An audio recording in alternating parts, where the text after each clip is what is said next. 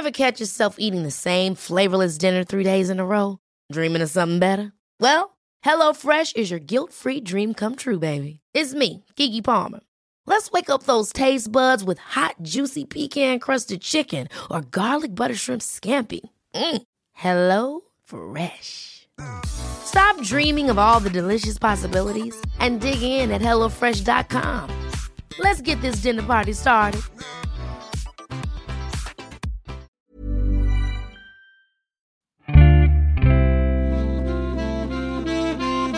Salut, c'est Thomas Rozek. Au terme d'une semaine assez éprouvante pour le monde de la presse, nous avions envie de revenir sur le sujet qui a agité les rédactions et bien au-delà ces derniers jours. La Ligue du LOL, ce groupe de journalistes et de communicants qui a pendant une dizaine d'années mené des campagnes de harcèlement très violentes contre des journalistes, des blogueurs, de sexe féminin pour la plupart. Pour aller au-delà de cette histoire que nous vous racontions dans notre épisode de lundi, explorer ses ressorts profonds et ce que tout ça nous dit de nos modes de fonctionnement, je passe la main à mes camarades Victoire Toyon et Mélanie Wanga et au podcast Les couilles sur la table à qui je dis, comme à vous qui nous écoutez, bienvenue dans Programme B. Les couilles sur la table, épisode 35.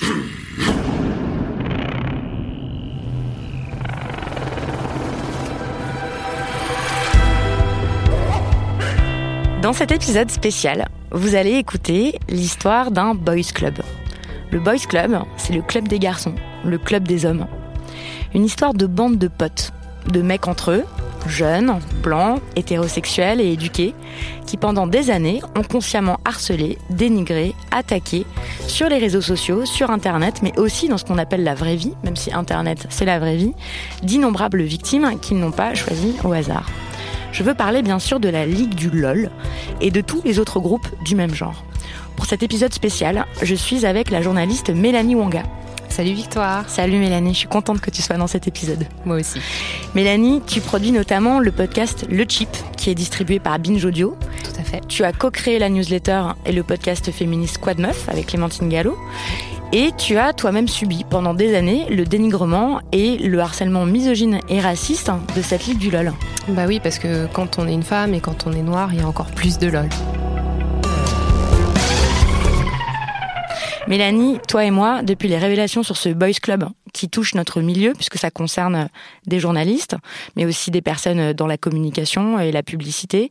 Bon, euh, on dort plus beaucoup depuis six jours, on n'arrête pas de s'échanger des textes à lire, on confronte nos explications, nos théories, et on s'est beaucoup demandé comment traiter ce sujet.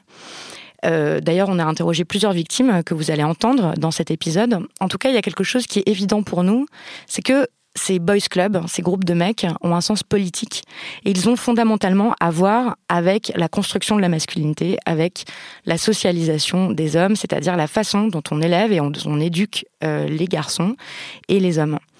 Et donc, pour en parler, il nous paraissait évident d'inviter Valérie Ray-Robert, aussi connue sous le nom de Crêpe Georgette. Bonjour Valérie Ray-Robert. Bonjour. Alors Valérie Ray-Robert, vous êtes autrice et militante féministe. Sur Internet, on vous connaît sous le nom de Crêpe Georgette. Et euh, vous avez euh, écrit le livre Une culture du viol à la française qui est à paraître aux éditions Libertalia. Bon, on va reparler en profondeur dans un prochain épisode de, de ce podcast de votre livre. Mais euh, si on vous a invité aujourd'hui, c'est parce que vous avez beaucoup écrit sur les masculinités. Et vous faites œuvre de pédagogie et d'éducation sur il votre paraît, blog Il paraît. et sur les réseaux sociaux. Il paraît, même si je suis une pédagogue à balles réelles, mais oui, pareil. Je Oui, c'est quelqu'un qui vous a donné ce surnom-là, pédagogue à balles réelles. Mais vous le faites bénévolement en plus. Oui. Euh, C'est un homme qui me l'a donné en plus, dans un, dans un groupe sur la masculinité qu'on qu'on animait. euh, votre blog, bon, j'en profite pour le dire ici parce que votre blog, c'est vraiment une mine d'or. C'est l'instant euh, fangirl de... Ouais. des couilles sur la table. Non, mais votre blog, c'est une mine d'or. Vous, vous m'avez énormément appris. Euh, vous écrivez des résumés de livres qui sont essentiels au féminisme, parfois de livres qui n'ont pas été traduits en français. Euh, moi, vous m'avez fait découvrir des théoriciennes aussi importantes qu'Andrea Dworkin Mhm. ou que Christine Delphi, euh, que Léotière Vidal. Et puis, euh, vous avez beaucoup, beaucoup travaillé sur la virilité et la masculinité. Par ailleurs, vous connaissez très bien Internet, puisque vous travaillez depuis 15 ans dans une entreprise qui s'occupe de modérer les commentaires euh, d'articles en ligne. C'est ça, j'ai cette chance. Donc, on va faire le lien entre la Ligue du LOL et les réseaux masculins en général, tels qu'ils ont cours partout dans la société française. Est-ce que vous pouvez nous aider à comprendre ce que c'est le Boys Club, Valérie Ray-Robert Je crois que déjà, la masculinisation, c'est-à-dire le fait de devenir un homme, est en soi un boys club. Les hommes se socialisent entre eux et deviennent des hommes entre eux, alors que les petites filles deviennent des femmes de manière isolée. Ça, je crois que c'est la première chose. Donc, il faut pas, quand on pense boys club, il faut pas penser des clubs extrêmement euh, euh, formés. Non, c'est le fait de se retrouver entre hommes, de se reconnaître au premier coup d'œil, d'aller boire euh, un café ensemble et de rire de la seule femme de l'équipe, de l'homme qui paraît un petit peu efféminé. Euh, du seul salarié noir, etc. C'est ça les boys clubs. Euh, il y en a strictement partout et euh, si vous les voyez pas, il y a des grandes chances c'est que c'est que vous soyez dedans en fait et que vous êtes trop trop aveuglé par ça. Mais moi je l'ai je l'ai vu, j'ai travaillé en, banque d'affaires qui est un milieu extrêmement masculin. Et je l'ai constaté aussi, il y avait, il y avait des, des réseautages d'hommes extrêmement, extrêmement puissants, extrêmement forts. Comment ils faisaient dans votre banque d'affaires? Exactement de la même façon que la Ligue du Vous avez un groupe euh, Facebook euh, Alors ça n'existait pas encore parce que euh, la Ligue de l'argent. Je suis une personne âgée, une personne âgée, mais c'est les ressorts étaient exactement les mêmes.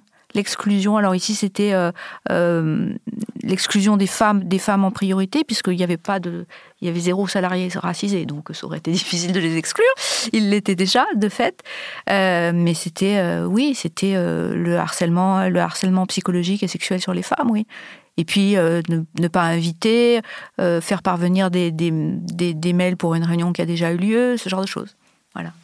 Faire parvenir des mails pour une réunion qui a déjà eu lieu Oui, c'est-à-dire. Ah comme ça, elle peut pas y aller, quoi. Comme ça, elle peut pas y aller. Et donc, elle arrive en s'excusant euh, avec un quart d'heure de retard parce qu'on lui a dit que la réunion commençait à 17h alors que c'était 16h45. Et donc, elle donne une impression d'incompétence. Et comme elle était déjà jugée incompétente puisqu'elle avait rien à faire en banque d'affaires, qui est un milieu considéré comme, comme masculin, oui, en fait, la créativité dans la misogynie, dans... ne connaît pas de limite. Oui, il n'y a pas de limite en fait. Hein. Non, aucune. Mm. Revenons-en à la Ligue du LOL. Euh, Mélanie, est-ce que tu peux nous faire un petit rappel des faits, s'il te plaît? Donc, rappel des faits. En 2009, Vincent Glade crée un groupe Facebook privé appelé la Ligue du LOL, où une trentaine de journalistes, communicants, spécialistes du web, publicitaires, euh, majoritairement masculins, blancs et hétérosexuels, partagent des liens et des blagues autour du LOL, donc une culture de l'humour sur Internet. Euh, les gens de la Ligue du LOL, ils étaient cool, ils étaient hype, ils travaillaient dans des médias progressistes, ils maîtrisaient les codes du web et plus particulièrement de Twitter. Euh, ils étaient la, la génération montante du journalisme 2.0. Et pourtant, tout finit toujours par craquer. Dix ans après, donc, les faits ressortent. Les membres de la Ligue du LOL ont harcelé en groupe des internautes isolés, notamment des femmes, des personnes LGBT, des personnes racisées ainsi que des hommes n'entrant pas dans leurs critères de masculinité classiques. Et on parie aussi que, au final, dans d'autres rédactions, Or, Ligue du LOL, c'est la même chose. Ces derniers jours, euh, on a appris qu'un groupe du même genre avait existé au Huffington Post. Un groupe du même genre avait existé euh, dans le, magazine Vice, euh, le site en ligne. Et puis, plus généralement, ça ne concerne pas du tout que le journalisme. En fait, cette histoire, en apparence, elle ne concerne qu'un tout petit milieu de journalistes parisiens. Ça pourrait être juste quelques pommes pourries. En réalité, des boys clubs, il en existe partout. Dans d'autres rédactions de journaux, à la télévision, et puis dans tous les lieux de pouvoir en général, les boys clubs, euh, ça existe dans les partis politiques, dans les entreprises, dans les hôpitaux, dans les barreaux d'avocats. C'est euh, cette pratique euh, de d'hommes, le plus souvent blancs et hétérosexuels, on le rappelle, de milieux privilégiés, qui pratiquent l'entre-soi, qui se gardent les meilleures places, qui se cooptent entre eux, qui sont amis, qui entretiennent toutes sortes de liens, de, camaraderie, de confrérie, etc. Et, chers auditeurs, peut-être si vous êtes un homme, et eh ben, vous aussi, vous faites partie d'un de ces boys clubs. Un boys club, c'est l'entre-soi masculin. Et du coup, avec vous, Valérie et Robert, on va décortiquer ce que ça veut dire, les mécanismes qui le font fonctionner et à quoi ça sert. Quel effet ça a sur tous ceux et surtout celles qui en sont par définition exclus Ce qui est, à mon avis, capital en premier lieu, c'est euh, de déterminer qui a été harcelé. Parce que euh, dans beaucoup de journaux, de, médias qui, qui, parlent de la Ligue du LOL, on parle de harcèlement. Tout comme d'ailleurs quand on parle de, de, propos racistes ou sexistes sur Internet, on parle de propos haineux. Moi, je pense qu'il faut remettre de la politique là-dedans et préciser que non, c'est pas des propos haineux, c'est des propos racistes, c'est des propos sexistes. Et là, c'était pas du harcèlement envers n'importe qui, c'était du harcèlement envers des femmes, des personnes racisées, personnes LGBT ou des hommes soupçonnés, je mets évidemment soupçonnés entre guillemets, euh, d'homosexualité ou de pas avoir une, virilité suffisamment forte, si on peut dire ça comme ça. Je pense déjà il faut poser ça et comprendre que ça a été ces personnes-là les cibles. Et que cibler ces personnes-là, bah, c'est pas c'est pas neutre. Il y avait plein de gens à cibler sur sur Twitter. Si vraiment on veut on veut s'amuser de gens, ils auraient pu cibler, euh, je sais pas, les, chauffeurs de taxi. Il y a un gros groupement de chauffeurs de taxi sur sur Twitter, les chauffeurs de VTC, les, les chasseurs, les politiques. Il y avait plein de gens à cibler et ils ont ciblé ces gens-là. Euh, ces gens qui sont la cible régulière d'attaque, il faut aussi le préciser. C'est quelque chose qui prend, euh, qui prend encore dans un contexte historique où les personnes racisées, les femmes, les personnes LGBT, etc., sont victimes d'attaques répétées. À la base, cette histoire de Ligue du LOL, c'est une histoire de garçons et d'humour. Et souvent, c'est la base de l'amitié, euh, notamment entre hommes, c'est rire ensemble. Et c'est pour ça que c'est euh, intéressant que ces garçons, ces hommes, euh, se sont donné euh, le nom de Ligue du LOL.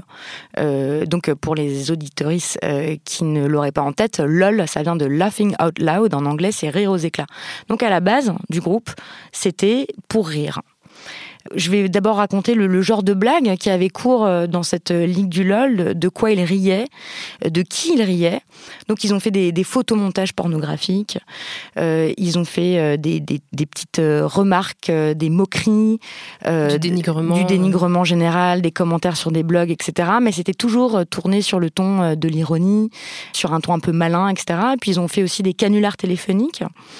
Une des choses qu'ils ont faites, par exemple, le genre de blague qui avait l'air de les faire rire, c'était euh, d'appeler une jeune consoeur journaliste en se faisant passer pour un recruteur prestigieux pour lui proposer du travail. Et ça, c'est ce qui est arrivé notamment à Florence Porcel. Mm. Donc Florence Porcel est journaliste scientifique et elle a d'ailleurs une super chaîne YouTube où elle parle d'astrophysique, ça s'appelle La Galaxie de Florence. Dans son cas, donc c'est David Doucet, euh, qui est aujourd'hui rédacteur en chef aux Rock, qui l'appelle, l'enregistre, se moque d'elle et ensuite met le canular en ligne sur Internet.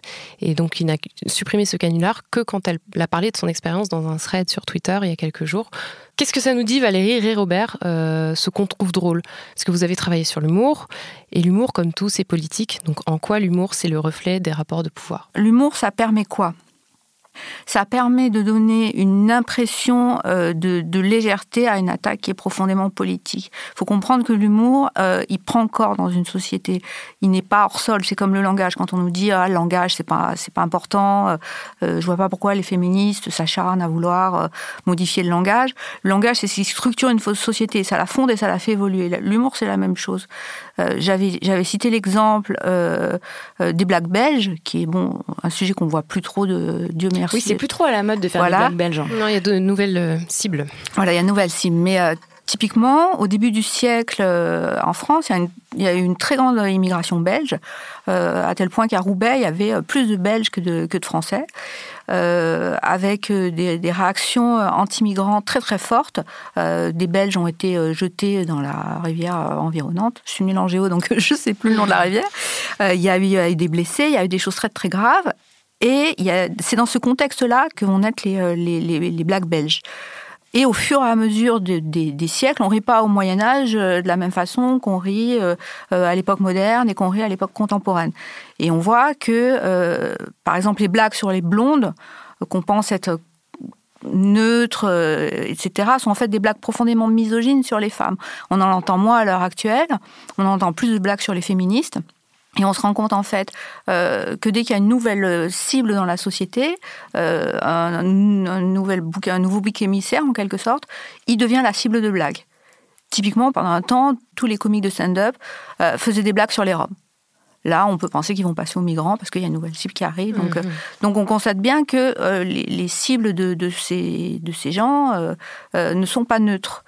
Et donc, pourquoi, pourquoi utiliser le biais de l'humour? Parce que déjà, comme l'humour est un mécanisme qui est très peu étudié dans, nos sociétés, parce que ça fait du bien, parce que ça, fait plaisir, ça fait du bien de rire, on n'a pas trop envie d'étudier ce qui nous fait rire, euh, ça permet en fait de dédramatiser le propos politique. Si je vous tiens un propos raciste sous le biais de l'humour, comme on a tous plus ou moins des réflexes euh, plus ou moins racistes, plus ou moins sexistes, on peut en rire et on ne sera pas tenté de les analyser. Donc ça permet de faire passer des, idées politiques, je le répète, euh, sans que les gens s'en rendent parfaitement compte. Mais il y a eu beaucoup d'études qui ont démontré que si l'humour a pas, euh, par exemple, l'humour sexiste euh, n'a pas beaucoup d'impact sur, euh, sur des personnes féministes, par exemple, ça ne changera pas leur façon de voir les choses, sur des personnes qui seraient déjà sexistes, ça va encore les renforcer dans, leur, dans leurs préjugés. Donc l'humour a clairement un impact, c'est-à-dire que l'étude qui vient d'être citée, on l'a fait aussi sur l'humour raciste, on l'a fait aussi sur l'humour homophobe, et ça a les mêmes ressorts. Ça pour conséquence sur des personnes qui sont déjà homophobes, qui sont déjà sexistes, et on peut supposer qu'il y en a déjà assez, il n'y a pas besoin de leur, renforcer leurs préjugés. Euh, ben, l'humour renforce leurs préjugés. Un des genres d'humour qu'ils adoraient, la Ligue du LOL, hein, c'est l'humour sexiste. Hein, faire de l'humour sur le dos des femmes, se moquer de leur travail, de leur corps, de leur sexualité.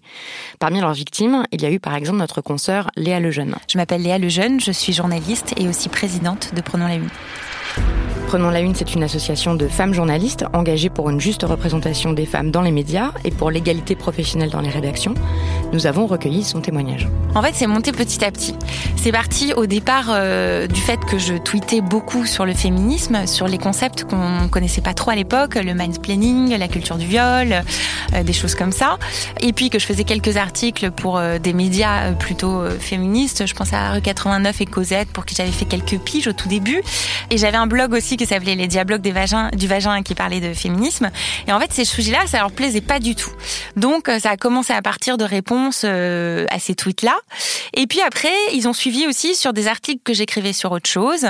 Et euh, le principe, bah, c'était la critique acerbe et la dévalorisation de ce que je faisais. et puis, l'une des choses qui venait de manière assez récurrente, c'était soit des réflexions sur mon physique, notamment euh, sur mon cul, euh, soit des réflexions sur euh, le fait que j'aurais peut-être couché avec mon chef de service pour avoir mon poste. À l'époque était un poste en CDD assez précaire, hein, mais que en gros je le méritais pas autrement, ou des supputations qui étaient plus ou moins fausses sur ce qu'il pouvait penser de moi et, et en tant que femme, quoi. Après, à l'époque, on s'en rend pas forcément compte parce que quand tu as 23, 23 24 ans, euh, bah finalement, tu te dis, bah non, ils sont tout juste en train de dire que j'ai un beau cul, euh, donc c'est pas si grave.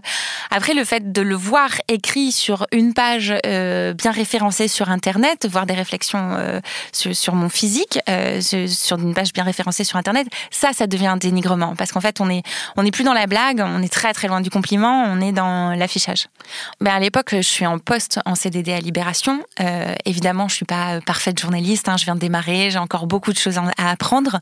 Mais c'est vrai que ça atteint vachement la confiance en soi, en fait, de revoir une remise en question de chacun des articles qu'on peut poster, des idées qu'on a envie de défendre. Effectivement, j'avais envie de défendre des idées féministes et progressistes, euh, tout en respectant une forme d'objectivité, ce que je pensais faire. Mais en fait, euh, du coup, ça finit qu'on en doute. Et puis, par ailleurs, on sait très bien le cyberharcèlement. En fait, ça fait des journées de stress, ça fait des journées où tu rougis, tu trembles, t'arrives pas à te concentrer au travail. Et ça, c'est pas des choses positives quand on est en poste euh, dans une rédaction. Euh, moi, ce que j'aimerais euh, qu'on essaye de, démontrer un petit peu, c'est que cet humour euh, sexiste, en réassignant peut-être les, femmes à juste un statut d'objet sexuel, renforce peut-être le pouvoir des hommes. Je ne sais pas ce que, vous en pensez. En fait, c'est exactement ça. Si vous reprenez les phrases qui ont été utilisées à son encontre, c'est-à-dire on la ramène à son physique, on lui dénie toute capacité professionnelle, euh, très clairement, sont des idées misogynes de base, mais qui, formulées de manière euh, un peu, euh, selon eux, humoristique, tendent à dédramatiser leur misogynie. C'est-à-dire, d'un côté, ils tiennent un propos qui est extrêmement misogyne, mais comme ils, ont l'intelligence ou la ruse de le faire sur la, manière de la blague, ça passe. Et beaucoup de gens n'auront pas la conscience que ce qu'ils sont en train de dire est profondément sexiste. Mais si on réfléchit cinq minutes, on se rend bien compte que parler euh, du, physique euh, d'une journaliste, euh, ça n'a absolument aucun rapport avec sa profession, donc ça ne nous intéresse pas et qu'en fait le, but c'est au fond de lui nier euh, toute capacité à traiter les sujets les sujets dont elle traite. Euh, elle a un beau cul donc elle n'est pas apte à traiter les sujets dont elle traite. Mhm. euh, elle ferait mieux de faire autre chose donc de, fin, du porno puisque c'est ce qu'ils sous-entendaient. Ouais.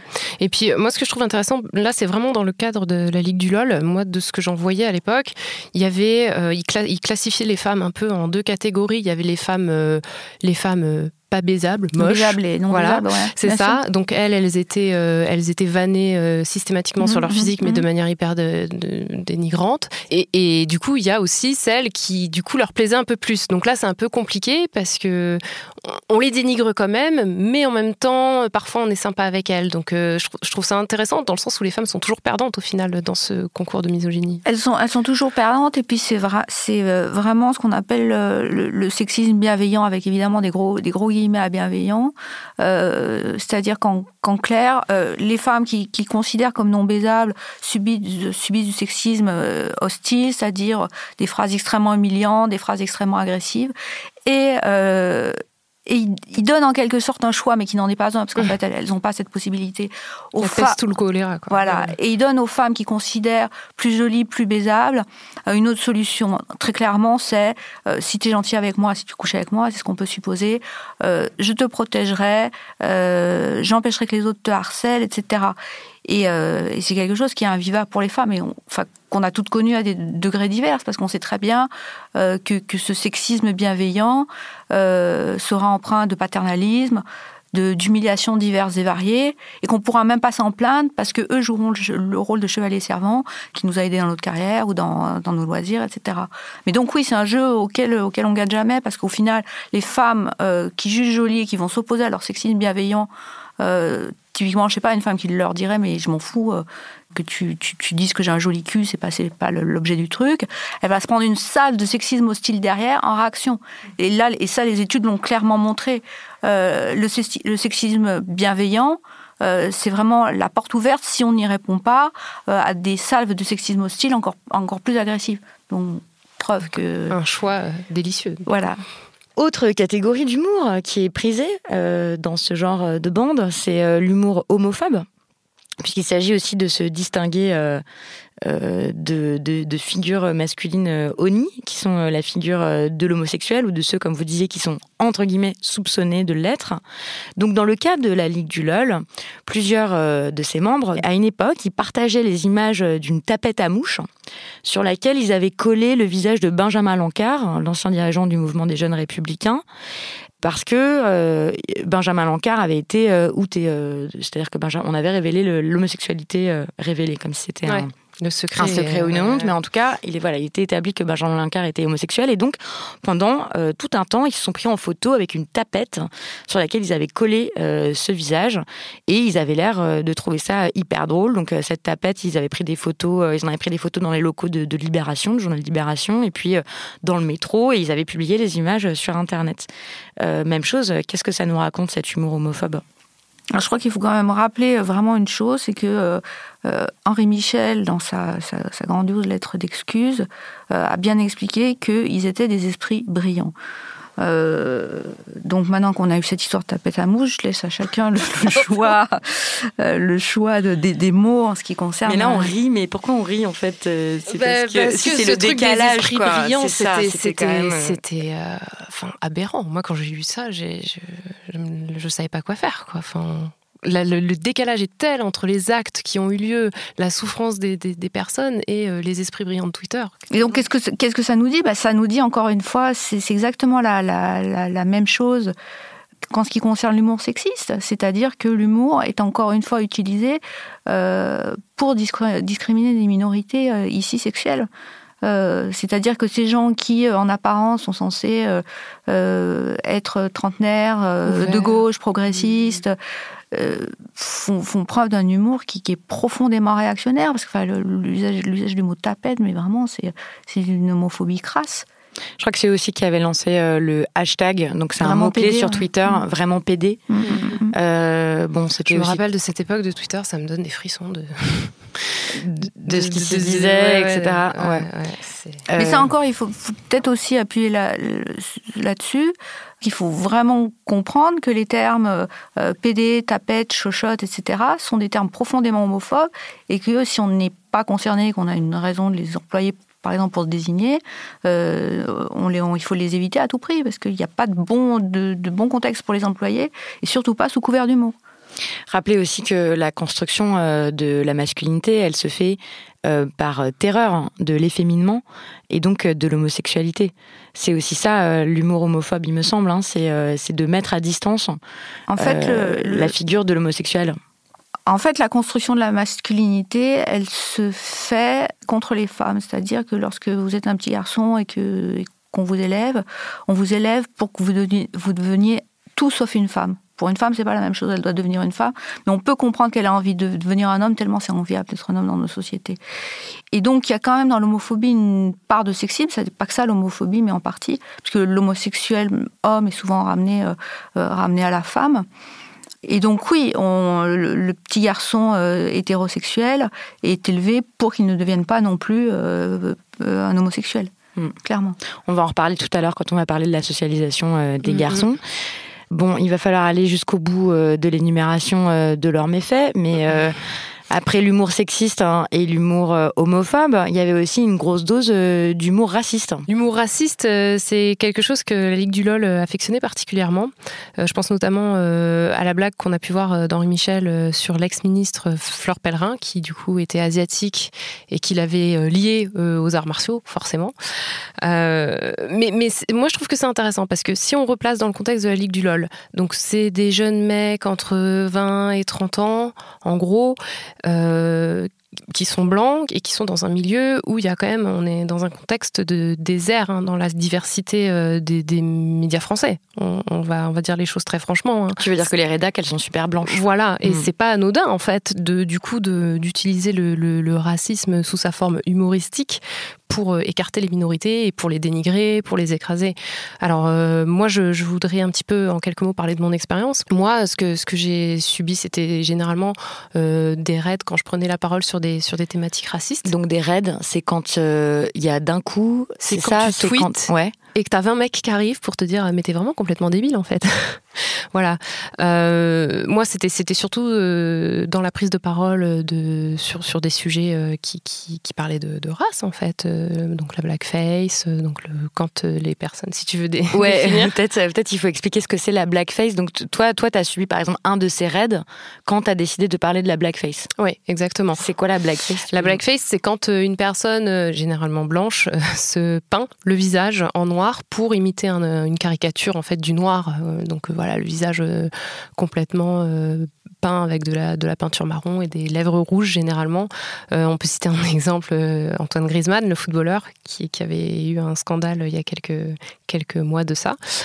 Euh, voilà, donc moi, en 2013, je parle de blackface, je dis c'est pas bien, c'est raciste, et tout le monde me tombe dessus en me disant mais n'importe quoi, c'est pas raciste, euh, c'est raciste euh, aux États-Unis, mais pas en France, quoi. Donc on en était là. et effectivement, cette prise de, parole d'antiracisme, à cette époque-là, pour, pour eux, n'était pas audible. Et donc, pour eux, déjà, à la fois, on voulait pas entendre d'antiracisme, mais aussi on pouvait faire des blagues racistes. Enfin, c'était. Euh, ça, remettait pas en question leur coolitude. Je sais pas euh, comment on se construit euh, par rapport aux minorités. comment on construit. C'est peut-être une construction de masculinité blanche, du coup, quand on rejette comme ça les minorités? Schématiquement, en France, bon, c'est schématique.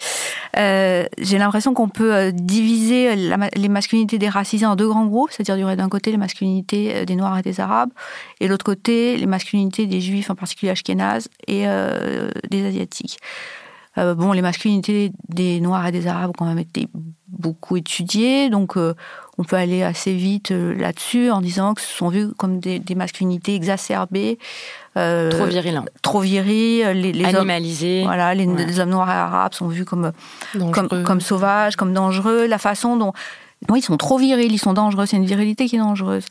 Et euh, les masculinités euh, juives, euh, ashkénazes et, euh, et asiatiques sont plutôt vues comme des masculinités féminisées. D'ailleurs, il y a eu, beaucoup, euh, au moment de l'antisémitisme en Europe au début du XXe siècle, des grosses comparaisons entre, entre les juifs et les femmes. Et c'est évidemment pas, pas positif pour les juifs. Et donc, eux aussi font courir un danger à la masculinité blanche, puisque euh, si, si, si les, hommes blancs les copiaient, ils pourraient se féminiser, donc se déviriliser, ce qui ferait courir un danger à la masculinité. Donc j'ai l'impression que ces, ces hommes-là, en fait, par leurs blagues envers, euh, euh, envers des, des, des, hommes, des hommes racisés, c'est une moyen de construire leur propre masculinité, c'est-à-dire une masculinité propre qui est ni trop brutale, agressive comme celle des hommes noirs et arabes, ni trop féminine comme celle euh, euh, des, hommes juifs et, asiatiques. Et puis, euh, on a appris, il n'y avait pas que la ligne du LOL, hein, on a appris qu'au Huffington Post, par exemple, dans leur groupe privé qui regroupait tous les hommes de la rédaction, donc une trentaine d'hommes quand même, à l'exception de deux qui étaient notoirement homosexuels et puis d'un homme qui était jugé trop bosseur pour être dedans, et eh ben c'était aussi un défouloir raciste, misogyne et homophobe. Et on a même des captures écran de ce qu'ils faisaient comme plaisanterie raciste, puisqu'ils avaient créé un, un petit avatar pour euh, caricaturer euh, une de leurs collègues asiatiques. Euh, ils avaient créé un petit avatar qui reprenait le visage de Kim Jong-il, c'est ça? Oui, Kim Jong-il, ouais, maquillé. Voilà, maquillé, en l'appelant pupute. Voilà, ça vous dit aussi le, niveau de l'esprit brillant. Euh, bon, on va pas passer trop de temps sur leurs méfaits parce qu'ils sont innombrables. On peut les retrouver en ligne. On va mettre euh, euh, tous les liens et tout qui permettent de lire tous les témoignages. J'aimerais quand même dire un mot qui se sont aussi attaqués aux personnes grosses. Il y a aussi un, harcèlement grossophobe. C'est notamment ce qu'ils ont fait subir à Daria Marx, qui a un super blog, qui a écrit un livre, qui fait vraiment un, super travail de, aussi de pédagogie, etc. Et elle, bah, elle a eu le droit aussi à la totale de photomontage pornographique, euh, d'usurpation d'identité, euh, de moquerie, de harcèlement, etc. pendant des années. Et puis euh, de harcèlement de ce qu'on appelle psychophobe, c'est-à-dire de personnes qui souffrent d'une maladie mentale. C'était le cas de Iris Cavé, par exemple. Qui est bipolaire. Et je, tiens, je tiens à dire justement sur ces deux oppressions-là, la grossophobie et, la psychophobie, on est là on est pour le coup vraiment dans des, des, angles morts, c'est-à-dire qu'il y a vraiment très peu de gens, malgré le travail des militants, qui considèrent que ce sont des oppressions. Et euh, aujourd'hui même, là où on enregistre le, podcast, le harcèlement euh, sur Daria Marx commence à, reprendre sur, euh, sur, les, mêmes ressorts. Et c'est ce qu'elle expliquait très bien, c'est-à-dire que la Ligue du LOL a créé, a, littéralement créé une image d'elle qui n'existe pas, parce que les gens qui la harcèlent aujourd'hui n'ont jamais entendu parler d'elle, ne savent pas qui elle est, mais ils la harcèlent sur une image qui a été créée d'elle par la Ligue du LOL il y a dix ans. Preuve que c'est important de rappeler que le harcèlement à, une temporalité extrêmement longue en fait. Puisque... Oui, parce que là, on parle quand même de harcèlement qui ont lieu sur des périodes euh, de 10 ans. Oui. C'est pour ça que, que quand on, on explique le harcèlement, qu'on dit bah oui, c'était des tweets, je comprends que peut-être les gens se disent bah c'est juste des tweets, mais en fait faut, faut recontextualiser ça dans, sur une période de 10 ans, ce qui est énorme. Euh, 10 ans en fait de dénigrement ou de blagues grossophobes ou de blagues psychophobes ou de blagues racistes. Enfin c'est, pour la psyché c'est, énorme à supporter quoi. Maintenant, on va parler de ce que ces réseaux masculins ont à voir avec la socialisation des garçons dès l'enfance, avec la façon euh, dont on éduque et dont on élève euh, les garçons euh, dans notre pays aujourd'hui. Alors ce que je trouve intéressant, c'est que ces réseaux masculins sont partout et on a l'impression qu'ils se construisent presque naturellement. Alors moi je me demande où est-ce que les hommes apprennent à former ces réseaux? Euh, Comment est-ce qu'on peut expliquer autant de misogynie, d'homophobie, de racisme presque inné dans ces, dans ces réseaux justement? Et aussi comment expliquer que les femmes n'aient pas euh, le réflexe de créer elles-mêmes ces réseaux pour elles aussi? Alors je pense déjà que la, socialisation, euh, ça va faire beaucoup de mots, mais la socialisation blanche, masculine, hétérosexuelle se construit avant tout contre les autres, c'est-à-dire contre les femmes, contre les, les racisés, contre les LGBT et contre les hommes qui ont une masculinité qui est jugée pas conforme à la norme. En fait, on demande vraiment euh, aux hommes de pas être tout ça. Avant d'être des hommes, il faut qu'ils ne soient pas des femmes, il faut qu'ils ne soient pas des. Euh, enfin, c'est la pire des injures pour un homme de, lui dire qu'il ressemble à une femme. L'expression pleure pas, t'es pas une fille pour un petit garçon est d'une grande violence parce que d'un, elle, lui, elle lui nie le droit d'avoir des, sentiments qui sont tout à fait humains, qui font du bien. Et en plus, elle rappelle qu'il n'y a rien de plus honteux que d'être une fille. Donc ça, c'est la première chose. Comme je le disais tout à l'heure, il se construit aussi le petit garçon blanc contre les petits garçons euh, noirs, arabes, etc. Et il se construit aussi contre les petits garçons qui sont jugés avoir une, euh, une masculinité qui est non conforme. Je pense en fait que la, oui, le, processus qui fait qu'on devient un homme s'exerce au dépend de, de, beaucoup de gens et il se déroule aussi de manière collective parce qu'en fait, euh, lorsqu'on éduque une petite fille, la, première phrase qu'on va dire à une petite fille, c'est fais attention, fais attention au dehors, le dehors est profondément dangereux. ne sort pas, reste à la maison, sachant que le premier lieu des violences sexuelles pour les mineurs, c'est la maison. on va pourtant lui dire, reste dedans. Ce qui facilite pas le, la socialisation des petites filles, parce qu'elles se retrouvent euh, très souvent enfermées, on leur crée des peurs imaginaires, donc euh, elles restent dedans, dans la télé, euh, alors que les petits garçons ont des, ont des espaces de loisirs à l'extérieur. On sait aussi que la plupart des espaces de loisirs sont, sont réservés, réservés aux garçons. Juste pour les auditeurs et les auditrices qui voudraient en savoir plus sur cette histoire d'espace public qui est très genré, on a fait tout un épisode avec le géographe Yves Rebaud. Un chiffre à retenir, par exemple, c'est que 75% du budget des villes qui est consacrée aux loisirs des jeunes sont en réalité consacrées aux loisirs masculins. Surprise C'est genre construire des skateparks, euh, euh, des stades, etc., qui sont des lieux de socialisation masculine. Et il faut bien voir que les femmes ont, beaucoup moins de lieux de socialisation, en fait. Et donc, cette sociabilisation des garçons qui est à l'extérieur euh, leur permet de se regrouper, de se connaître entre eux, de créer des réseaux. Et on voit ça dès l'enfance, parce que dès l'enfance, on sait que dans la cour de récréation, les petits garçons occupent les trois quarts de l'espace pendant que les filles sont confinées dans un petit coin. Et puis ils jouent au foot. Et ils jouent au foot. Donc ça veut dire apprendre à jouer en équipe. Mm, mm. Ça veut aussi dire euh, apprendre la compétition. Apprendre la compétition. Euh, nous, dans notre socialisation euh, de filles, on, je crois qu'on joue pas par équipe et on n'apprend pas la compétition. Ça marche pas comme ça. Non, tout à fait. Enfin, j'en ai, pas souvenir et j'en ai pas l'exemple. En fait, on, par contre, on est plus sur des jeux euh, euh, de coopération ou des activités euh, calmes, mais enfin, en tout cas, pas du tout dans ce truc de compétition et de constitution d'équipe, quoi. Ouais, parce que cette compétition, en fait, c'est un peu quand même à qui sera le plus graveleux, le plus humiliant, qui va le plus loin. Il y a un effet d'entraînement, en fait, dans cette compétition de groupe entre garçons. du coup, est-ce que ça, ça joue aussi dans cette sociabilisation des, garçons de, de leur plus jeune âge? J'ai l'impression que de toute façon, la compétition, euh, la compétition entre garçons, qui est aussi vraiment un des moteurs de la vérité, est un jeu où eux-mêmes ils gagnent pas parce qu'effectivement il y aura toujours euh, plus viril que, plus grave que, plus raciste que, plus sexiste que. Et donc ils rentrent dans cette espèce de jeu où c'est celui qui fera la blague la plus la plus violente, la plus choquante, mais on pourra toujours en faire des, pires.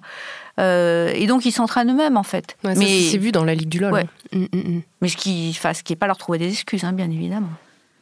Je me demande aussi si euh, là, tout ce qu'on a vu euh, comme affaire, euh, ça n'a pas à voir avec euh, le fait que justement, on, donc on dit aux garçons de pas pleurer, euh, et puis on, on sait qu'on n'éduque pas les garçons émotionnellement de la même façon que les filles. C'est-à-dire que on n'apprend pas aux garçons à reconnaître leurs émotions, à part la colère.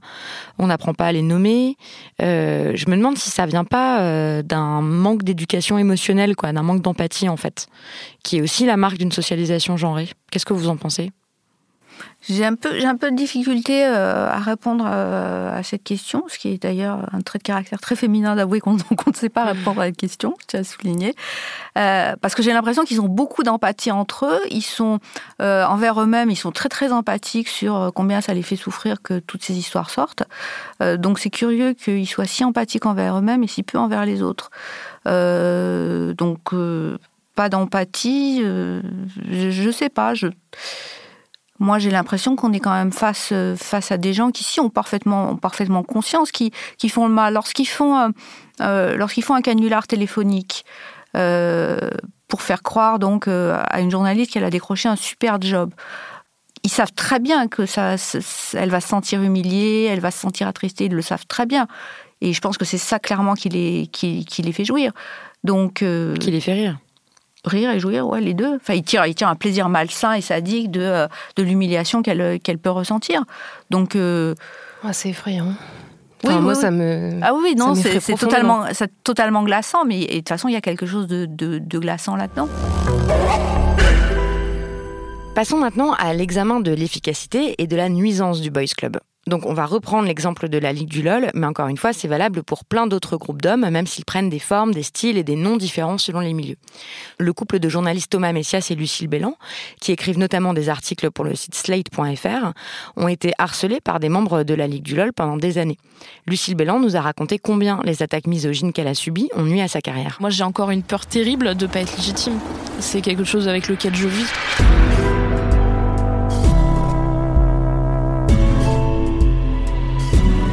Alors c'est euh, c'est compliqué à expliquer parce que ça s'est passé sur des années et du coup c'est des espèces de c'est un peu comme la torture avec la goutte d'eau euh, sur le front. En fait il y a une goutte d'eau qui tombe sur le front et on, on croit que c'est pas grave et puis au bout de on devient fou au bout de quelques minutes en fait de, ce traitement. C'est un peu ça la ligue en fait. Euh, c'est il y a plusieurs sortes de harcèlement en ligne. Quand on est journaliste et quand on est féministe, on a l'habitude de se faire insulter en ligne. Euh, je vous apprends rien. On se fait traiter de gauchias, de journalope, de plein de trucs. Et ça, c'est un peu dans, du pour les pour ceux qui font des jeux de mots, mais euh, mais il y a aussi des choses beaucoup plus euh, orduriers. Et on a l'habitude en fait. On a le cœur dur pour ce genre de choses. C'est pas grave. Sauf que la ligue du lol, c'est des gens intelligents. Dans une certaine mesure et du coup tout est hyper bien formulé ça tape toujours là où ça fait mal en fait ils trouvent la faille j'ai été détruite. Euh, je le dis euh, avec encore plus de euh, facilité aujourd'hui qu'il y a eu des moments extrêmement durs ces dernières années. Que j'aille bien ou mal, le harcèlement avait toujours lieu. Et dans les moments où j'étais la plus fragile, fragilisée, les mecs m'ont enfoncé, quoi pas forcément en le sachant, mais, euh, mais les, jours, les jours où tu vas très mal, qu'on vienne te répéter à quel point t'es conne, euh, c'est très compliqué. Et, euh, et, moi, dans ma carrière et dans la façon dont ma carrière s'est construite, j'ai encore une. Aujourd'hui encore, hein, je me sens mal quand je propose un papier. Et quand je suis en soirée avec des gens de Paris, des journalistes, des gens, des gens classe, des gens cool, quand j'ouvre la bouche, j'ai toujours un peu peur que les gens rient quand je parle. C'est quelque chose auquel on pense ça, ça s'oublie pas, ça en fait. Enfin, je, on aurait, on pourrait minimiser aujourd'hui. On pourrait dire, on est tous devenus plus vieux, on a pris de la maturité, euh, on s'en est, on mangé. était jeunes. On, puis on s'en est mangé plein dans la gueule depuis, et puis on en a vu d'autres, et on est encore là. Mais euh, moi, je serais pas, je serais pas là à faire encore ce métier si j'avais pas été soutenue par Thomas, qui vivait la même chose.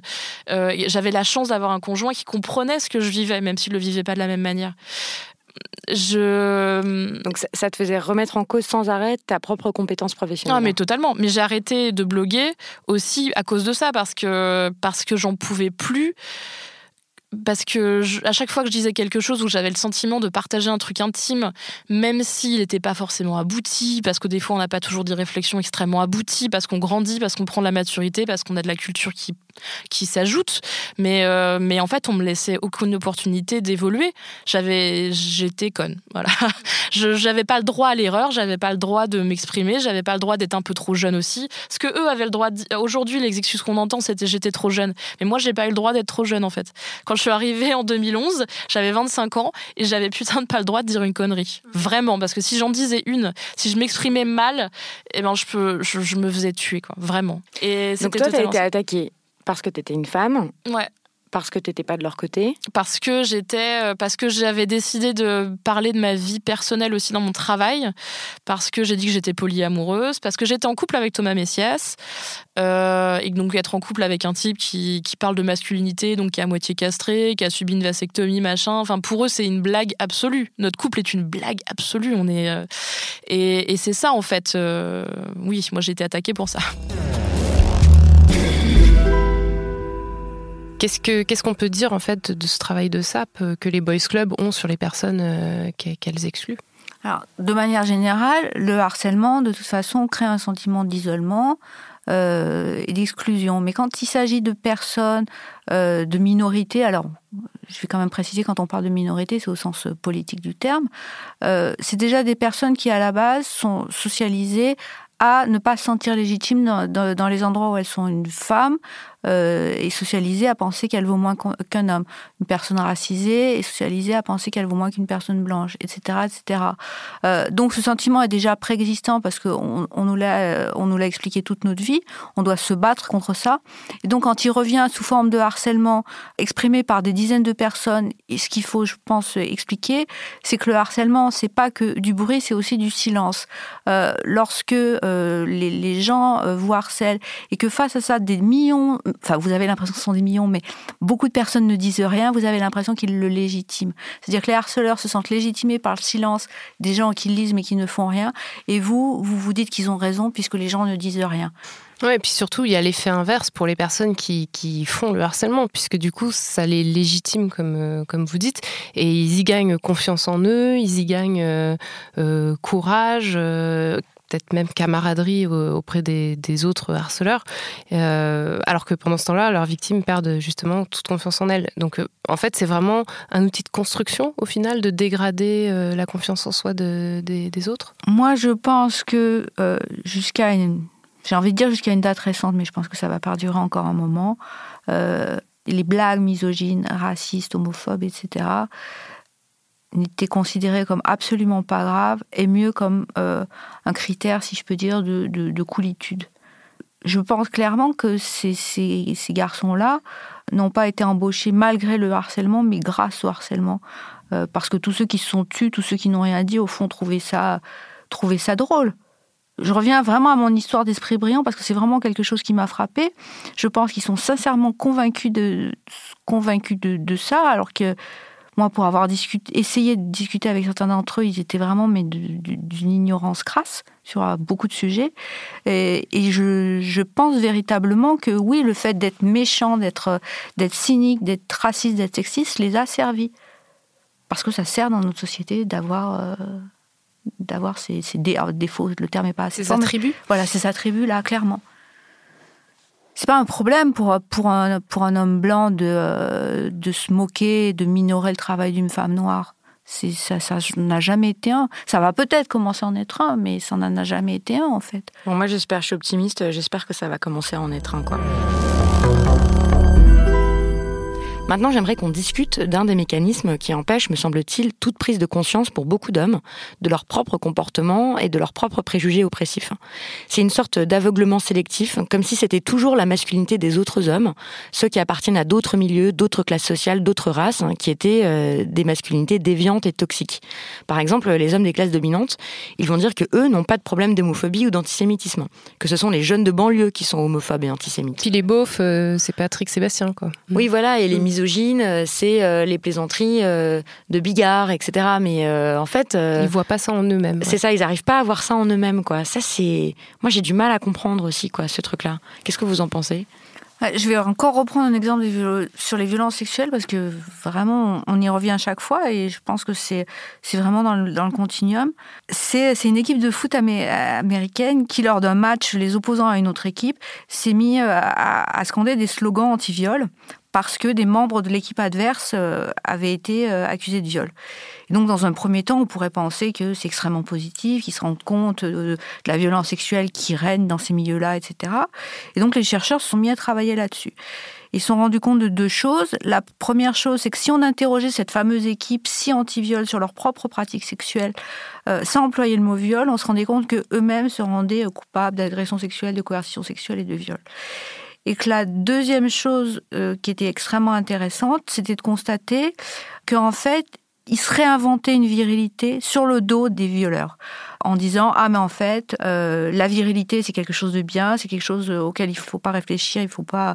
Nous on est viril de la bonne façon. Ces violeurs c'est une virilité dévoyée, et euh, donc les chercheurs, après, réfléchissaient là-dessus, avec toutes les campagnes qu'il y a eu euh, contre le viol aux États-Unis ou contre la prostitution, par exemple, en fait l'achat de services sexuels, euh, qui tournaient autour de si tu fais ça, t'es pas un vrai homme. Et c'était extrêmement intéressant parce qu'en fait, on constatait qu'il n'y avait pas de, de réflexion réelle autour de, d'une remise en question de la virilité, juste un renforcement, mais avec un déplacement. Mais on tournait toujours autour de, l'idée du vrai homme. J'ai l'impression qu'on est un peu, un peu sur ça avec la Ligue du LOL, c'est-à-dire que je pense qu'ils sont parfaitement capables de, euh, de reconnaître le, le, harcèlement. D'ailleurs, Glad a fait des papiers sur le cyberharcèlement qui étaient bien, donc preuve qu'il est capable de le reconnaître quand il n'est pas concerné. Euh, je pense que si on les avait interrogés sur, euh, sur les raids du 18-25 envers, euh, envers Nadia Dam. Donc du, du forum de jeuxvideo.com qui s'appelle le forum 18-25 ans, dont énormément de membres se sont mis à harceler en ligne Nadia Dam, qui est aussi une journaliste féministe et racisée d'ailleurs. Enfin, je ne sais pas si elle, elle se définit comme ça, mais oui, voilà, et qui ont commencé à la harceler, à faire du harcèlement misogyne et sexiste. À grande échelle, oui. Mm. Ils ont, il y a d'ailleurs trois d'entre eux qui ont été condamnés, je crois. Deux. Deux d'entre eux qui ont été condamnés. Et donc, je pense qu'ils sont capables d'identifier les mécanismes euh, chez les autres, mais pas chez, chez eux, ce qui prouve qu'ils ont connaissance de ces mécanismes. Donc, euh, donc leurs excuses et leur, euh, leur justification à leur comportement paraît tout de suite beaucoup plus problématique quand on sait qu'ils l'ont, ils ont pu l'identifier ailleurs. Pourquoi ils sont pas capables de l'identifier chez eux, en fait? Bah, C'est ce que aussi, c'est que la bonne masculinité, elle se construit toujours euh, contre des masculinités euh, repoussoires. Quoi. Ça. Et Donc, il suffit de, dire les, Il suffit d'ailleurs de voir comment ont été, ont, été qualifiés les, les, gens du 18-25 dont, dont, on parlait, des beaufs, des, des chômeurs et des, puceaux aussi. Euh, euh, et, beaucoup d'hommes qui les ont qualifiés de cette manière-là étaient des gens dont j'avais pu observer euh, des, comportements de harcèlement en ligne clair de féministes sur les réseaux par ailleurs. mais ils mettaient, ils mettaient une mise à, ouais, il y avait une mise à distance de, ces gens-là, en les qualifiant comme les autres. De toute façon, le harceleur, c'est toujours l'autre. Bah, le harceleur, le violeur, la personne problématique, c'est toujours l'autre. C'est pas celui qui nous ressemble. Mm. Moi, j'ai juste quelque chose à rajouter qui, me vient pendant en vous entendant parler. C'est euh, leur, excuse de dire on était jeunes. Euh, ça veut dire que leur, masculinité n'était peut-être pas encore euh, tout à fait arrivée à maturité. C'est comme ça qu'ils excusent potentiellement parce que visiblement ils comprennent maintenant qu'il y a quelque chose qui s'est passé et qui n'était pas, enfin, qui est grave mais il le rationalise en disant on était jeunes. Donc est-ce que ça veut dire on n'était pas encore des hommes? Notre masculinité, euh, euh, notre bonne masculinité, euh, comme tu dis, Victoire, n'était pas encore faite. C'est l'excuse de l'immaturité, là, c'est quand même un, Elle revient ça revient très très régulièrement, y compris pour des hommes qui n'ont pas 15 ans, quoi, qui en ont 20, 25. Parce qui est intéressant, c'est que d'ailleurs les forums, les forums de jeuxvideo.com sont classés par âge et que c'est quelque chose qui est beaucoup revenu dans les, excuses qui étaient formulées. Ah, à 18-25, on est, euh, on est très jeune. Bon, alors déjà, ils n'avaient pas 18-25, mais non, 18, entre 18 et 25 ans, on n'est plus très jeune, en fait, c'est pas vrai. Et puis, dernier mot euh, sur, euh, la construction des masculinités. il, faut voir aussi comment cette histoire donc de, rédaction qui abrite des groupes d'hommes qui se servent de groupes privés comme des fouloirs pour leurs idées racistes, euh, misogynes, etc. Cette histoire-là, elle est en train d'être récupérée par la droite la plus réactionnaire. On voit apparaître euh, des discours et des messages du type euh, ah bah les hommes de chez nous, ils sont pas comme ça. Et ça, c'est le même mécanisme en fait, j'ai l'impression. C'est-à-dire, en fait, c'est jamais la masculinité de son groupe social ou de sa race ou de son bord politique qui pose problème, quoi. Oui, absolument. Et en plus, là, c'est vrai que, la droite réac, bon, même si c'est un pléonasme, j'ai envie de dire, euh, a, quand même un boulevard parce que ces hommes-là, euh, leur ont quand même expliqué toutes ces années qu'ils étaient des machos. Bon, ce qui était vrai, hein, mais qu'ils étaient des machos, que ne l'étaient pas. Et là, ben, on, alors que nous, on savait bien ce qu'il en était, mais bon, là, ils peuvent constater que euh, la misogynie est, aussi à gauche. Donc, euh, effectivement, la droite en profite. en profite pour récupérer, pour récupérer l'affaire. Mais oui, encore une fois, on constate que la masculinité, la bonne masculinité, c'est toujours la sienne et jamais celle des autres. Grave question. Maintenant, j'ai envie de vous demander, et on a presque terminé, euh, qu'est-ce qu'on fait? Je sais qu'il y a beaucoup d'hommes qui nous écoutent, beaucoup d'auditeurs. Et donc, euh, question en apparence toute simple, Valérie et Robert, qu'est-ce qu'ils peuvent faire? Qu'est-ce qu'on peut faire quand on est un homme pour s'assurer qu'on ne participe pas à ce système-là de boys club, très concrètement? Alors déjà, comprendre qu'on y participe. Euh, qu'on le veuille ou non, parce qu'on a été socialisé homme, qu'on est vu par ses pairs euh, comme homme, déjà on participe au Boys Club. C'est comme de dire je bénéficie pas de mes privilèges euh, de blanche, c'est pas possible en fait, parce que typiquement si je suis face à une personne noire pour, pour la location d'un appartement, j'aurai plus de chances de l'avoir qu'elle. Ça veut pas dire que je, je l'ai fait exprès, c'est juste que c'est comme ça. Donc euh, donc déjà avoir conscience de ça, réaliser ça, réaliser que la socialisation masculine existe, qu'être un homme dans cette société, un homme blanc, euh, euh, c'est un grand avantage, ça offre, ça offre plein de privilèges. Donc déjà, le, le réaliser, cesser de le nier. Je crois que c'est vraiment le point capital. Cesser de dépolitiser cette affaire de harcèlement de la Ligue du LOL et d'en faire euh, une histoire de culture du clash ou une histoire de gens qui ont été méchants, de gens qui ont été, de... gens qui ont été hmm. méchants, ou de comprendre. Je répète, c'est vraiment important de comprendre qu'on n'a pas visé n'importe qui. C'est pas vrai. C'est des personnes très précises et dans les vagues de harcèlement qu'on voit à l'heure actuelle sur les réseaux sociaux, ce sont toujours les mêmes personnes qui sont visées. Donc on peut plus parler de hasard en fait. C'est la deuxième chose. Euh, la troisième chose, euh, moi je crois pas trop aux, choses individuelles. Il faut mener des politiques publiques d'envergure, donc il faut mettre de l'argent, vraiment clairement, pour mettre à bas les stéréotypes de genre, les stéréotypes de race, les stéréotypes de classe. Euh, c'est capital. Il faut arrêter de penser qu'il y a des petits combats féministes, des petits combats antiracistes, il n'y en a pas. Tout est lié, on l'a vraiment bien montré dans l'émission. Donc c'est capital que euh, dans, les manuels scolaires, il y ait euh, beaucoup de femmes, il y ait beaucoup de personnes racisées. pourquoi c'est important? Parce qu'en fait, si vous envoyez et que vous êtes concerné, euh, vous vous dites ah tiens cette, cette femme là dans, dans, ce dans ce roman là elle fait ça. Ah bah moi aussi je peux le faire c'est des exemples. Et ceux qui sont pas concernés se disent ah bah tiens une femme qui est médecin ça veut donc dire que les femmes peuvent être médecins c'est important dans le langage d'en tenir compte d'en tenir compte aussi. Et donc c'est je pense qu'il serait vraiment par exemple capital de remettre les ABCD de l'égalité qui avaient été supprimés enfin remaniés de manière très très légère pour lutter contre les stéréotypes de genre à l'école par exemple. Oui, ça c'était un, programme de formation, c'est ça, euh, que devaient mettre en place toutes les écoles pour, euh, pour combattre les stéréotypes euh, sexistes. Mais je, repose ma question parce que je me dis, par exemple, je, pense à, à, plusieurs auditeurs qui m'ont écrit, que je connais, etc. Ils sont dans des entreprises, hein. ils sont dans des groupes, dans des bandes de mecs, ils sont dans tout ça. Donc qu'est-ce que eux peuvent faire Qu'est-ce que eux peuvent avoir euh, comme attitude pour pas, pas participer à ça La première chose, j'ai un, garçon que j'aime beaucoup qui va m'écouter, donc euh, je vais m'adresser directement à lui. Il sait qu'il y a quelqu'un qui, euh, qui a été un des harceleurs de, de la Ligue du LOL, il l'aime bien par ailleurs pour de multiples raisons. Euh, il ne sait pas quoi faire et je lui ai dit d'aller le voir et d'aller lui en parler, d'afficher clairement son désaccord. C'est important euh, que d'autres hommes affichent clairement leur désaccord et qu'ils leur disent non, on n'est pas d'accord avec la façon dont tu procèdes c'est capital de le faire en fait. Donc d'aller voir, d'être capable de confronter son, ses amis en fait. C'est ce que disait Francis Dupuy-Derry euh, dans un autre épisode. Il disait qu'il faut avoir le courage d'être traître à son sexe, quoi. Il faut avoir le courage de briser la solidarité, en fait, de dire je n'aime pas, je pense pas que sa façon d'agir. Je pense pas que c'est possible de, de, trahir son sexe parce qu'on si vous voulez, si moi, en tant que femme, je vais dire à un homme harceleur, euh, tu as tort, il m'écoutera beaucoup moins que si c'est un homme qui le lui dit. Donc, on. Euh, mmh, mmh. donc, bien sûr, on n'est pas complètement traître. Voilà, on n'est jamais on totalement. toujours de son pouvoir et tout. Mais quand même, c'est autre chose si un homme va voir un autre homme euh, pour lui dire écoute, je, n'aime pas ta blague sexiste, je n'aime pas, ta blague raciste, je suis pas d'accord avec tes plaisanteries homophobes, ça ne me fait pas rire en fait. Arrête et de lui dire calmement, mais de le dire fermement.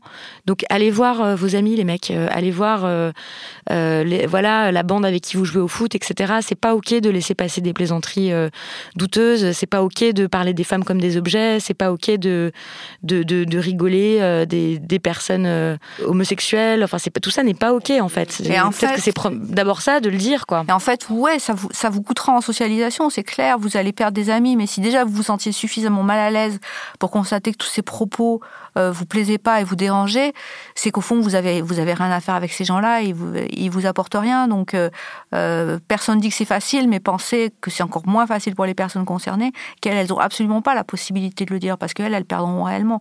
Vous pas vous pas grand chose en le disant en fait. Donc euh, ça, c'est quand même euh, être un allié, c'est quand même euh, déjà ça. Puis je pense à autre chose. Est-ce que ça veut dire que tous les groupes non mixtes de mecs sont problématiques? Oui. Est-ce que ça veut dire qu'il faut quoi? Oui. réponse oui. Mais est-ce que ça veut dire que par exemple, il faut il faut arrêter de quoi les, les équipes de foot d'aller au foot le samedi? Je sais pas, d'aller boire un pot avec toute sa bande de copains qui sont que des mecs, de partir en vacances avec eux, etc. Je poserais la question de pourquoi vous retrouvez-vous à partir uniquement entre mecs, uniquement entre blancs, uniquement entre hétéros. Qu'est-ce que ça, qu'est-ce que ça dit? Ça dit bien quelque chose. C'est pas un hasard. Enfin, il n'y a pas de, il a pas de hasard dans la vie. Et euh, si vous avez, si vous vous retrouvez à socialiser uniquement avec des, avec des mecs, euh, oui, pour moi, ça, ça vaut le coup de se, poser la question du pourquoi en fait. Attention, on va vous dire que dans les du LOL, il y avait quelques meufs. Hein. Oui, on n'a pas répondu à cet argument-là. Que... Mais en fait, dans les boys clubs, il peut y avoir quelques femmes. Hein. Oui, mais ça, ça, invalide, ça invalide pas le propos. C'est Pour moi, ça invalide absolument pas le propos il faudrait, il faudrait étudier les motivations de ces femmes euh, euh y avoir été. Ça ne veut pas dire qu'elles, sont moins responsables, hein, pas du tout.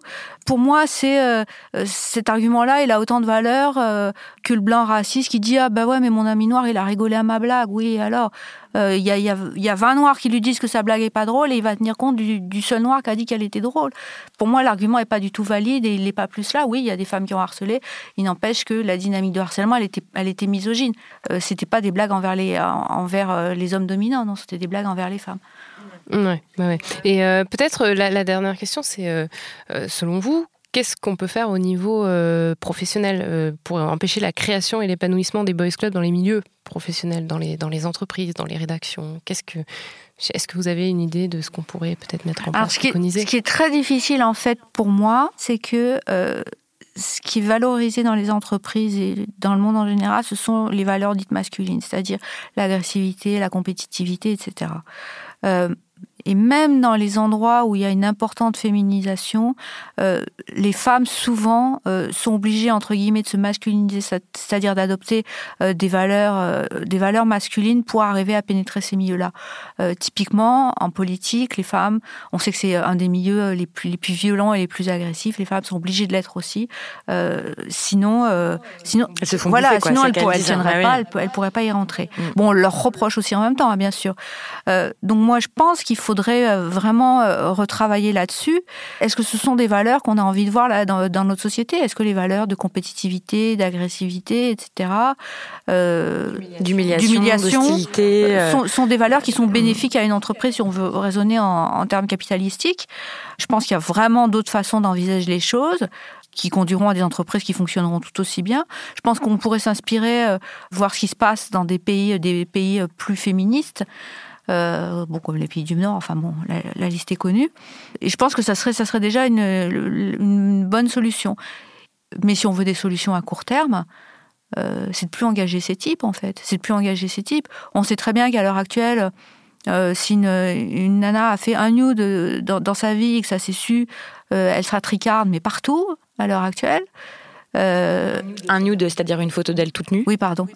une photo d'elle toute Ouais. nue. Alors que des, des types dont la terre entière savait qu'ils harcelaient de façon continue des personnes ont pu faire carrière grâce à ça. Merci infiniment Valérie et Robert pour cette conversation et puis pour tout votre travail.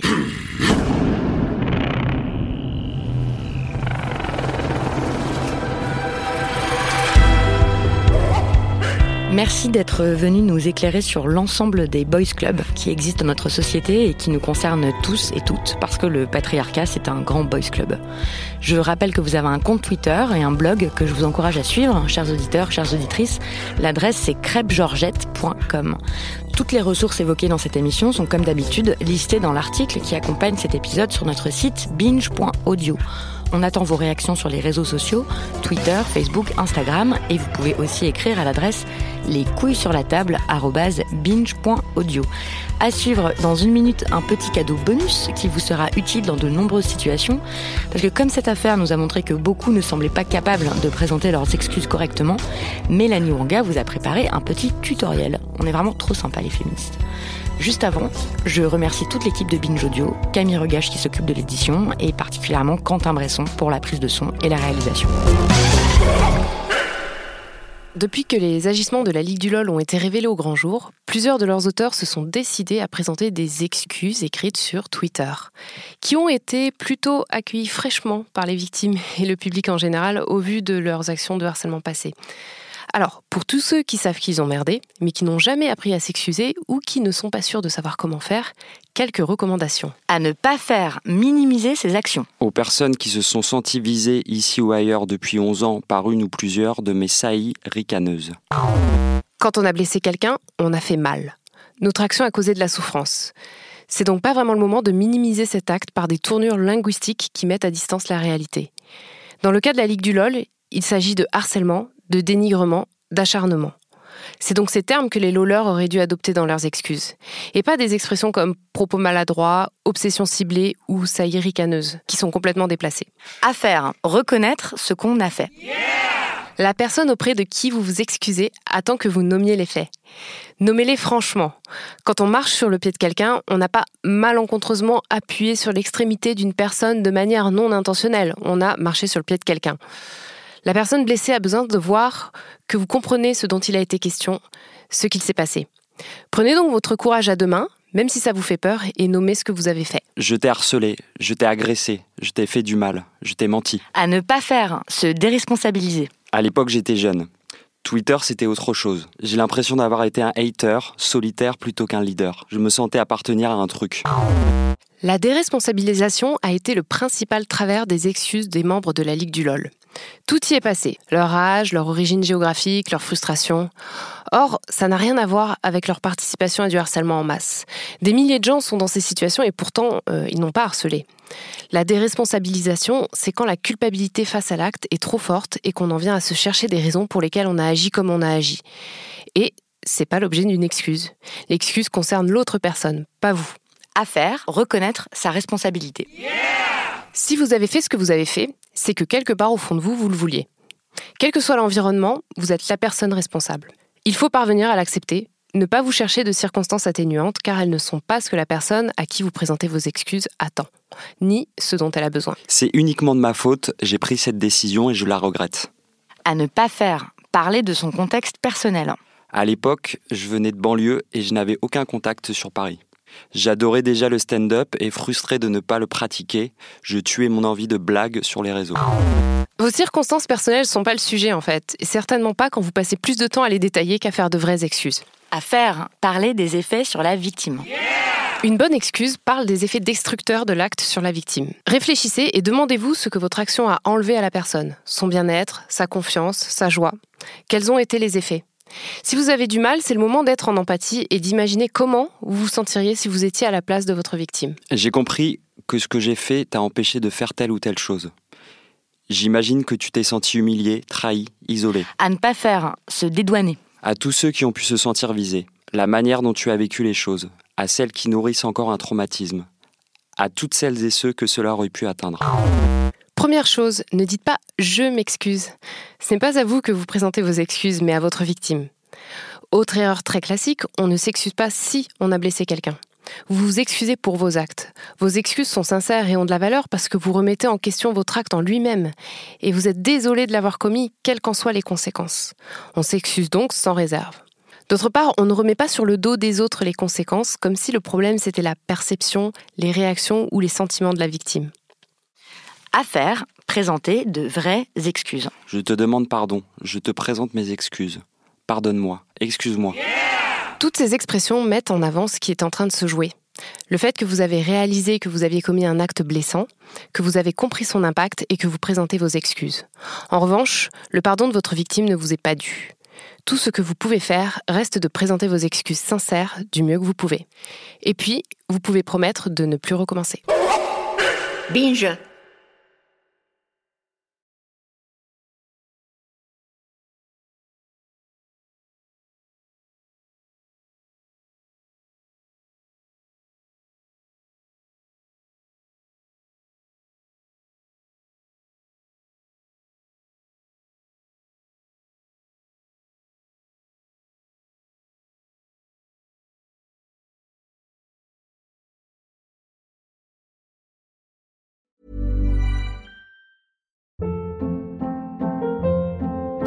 Hold up. What was that? Boring. No flavor. That was as bad as those leftovers you ate all week. Kiki Palmer here, and it's time to say hello to something fresh and guilt-free. Hello Fresh. Jazz up dinner with pecan-crusted chicken or garlic butter shrimp scampi. Now that's music to my mouth. Hello Fresh. Let's get this dinner party started. Discover all the delicious possibilities at hellofresh.com.